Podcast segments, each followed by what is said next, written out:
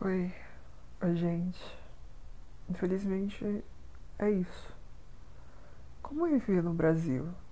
Não digo somente nos dias de hoje, nessa atualidade, mas como é viver nesse país careta, conservador e cada dia mais mostrando quem somos e o que somos.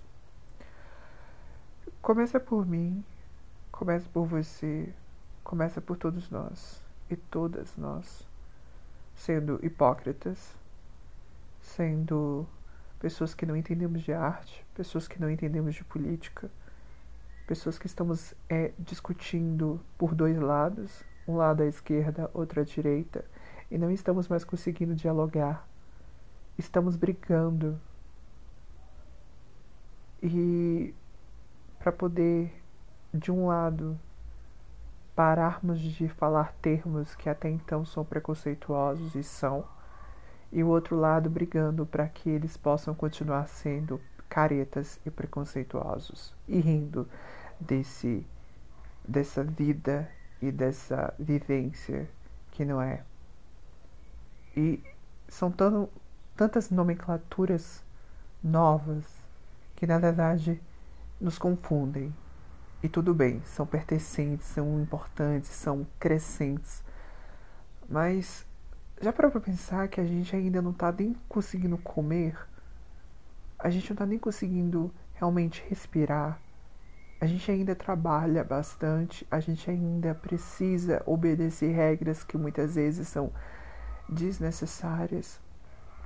A gente ainda tem que acreditar que a família, que os parentes são família e na verdade eles não são que os amigos aqueles de filme é, da sessão da tarde eles são extremamente importantes, que eles existem, na verdade não existem.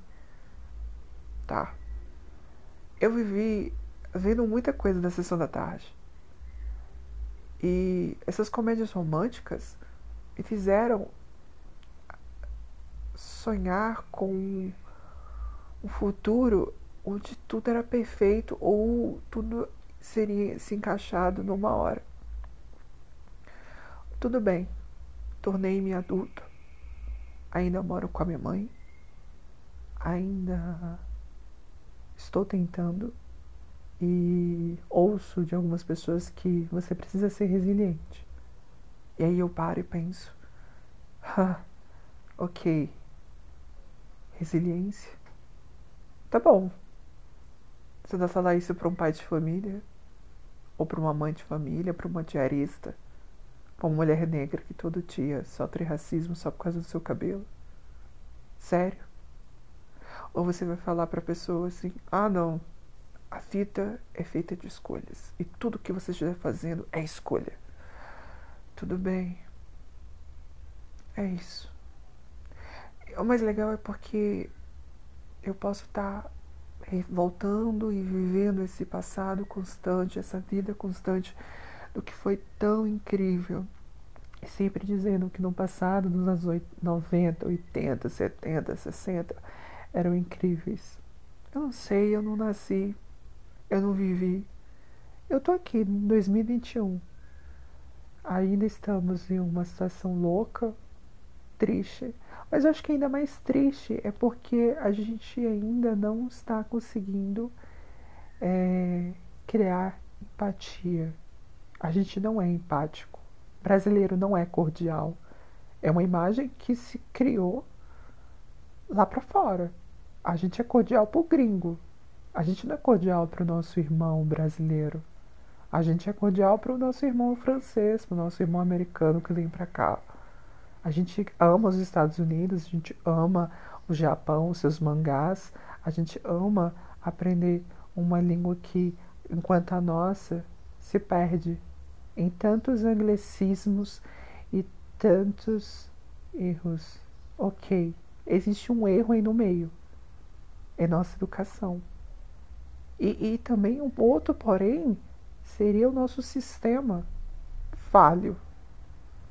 E agora, esse sistema está dominado ainda por pessoas de cor, que são cores claras. Né? São pessoas ainda brancas e pessoas conservadoras que ainda veem o, o Brasil como se vivêssemos nos anos 60 ou ainda na época da ditadura, onde tudo deveria ser controlado através da autoridade, da agressividade, da violência. Que educar é para poucos. Que eu não mereço educação, você não merece educação e ninguém merece ser educado e ninguém merece frequentar uma escola de qualidade ou ninguém merece realmente ser feliz ou a maioria de milhões de brasileiros nesse país passam fome e muitas pessoas ainda acham que a fome tem acabado nesse país ou julgam um ex-governo porque tudo é corrupção. É engraçado porque essa palavra tem de corromper. E eu corrompo muito bem. Eu sou uma pessoa que estou o tempo todo infringindo a lei no sentido de com meu jeitinho brasileiro, porque eu fui ensinado a ter essa artimanha.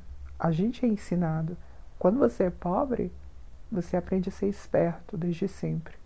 Você aprende a burlar muitas das leis, porque no Brasil é aceitável que você faça isso. Então, mesmo que alguém da elite ou alguém da classe média tão aristocrático, oh, que absurdo, pense que um dia nós ficar rico, mas infelizmente jamais. Pense que você poderia ser algo distinto, algo assim. Aí você toma todas as suas decisões da sua vida. Ainda estamos falando de um país fadado ao fracasso, fadado a acabar com a própria natureza. E por quê? Por causa do dinheiro.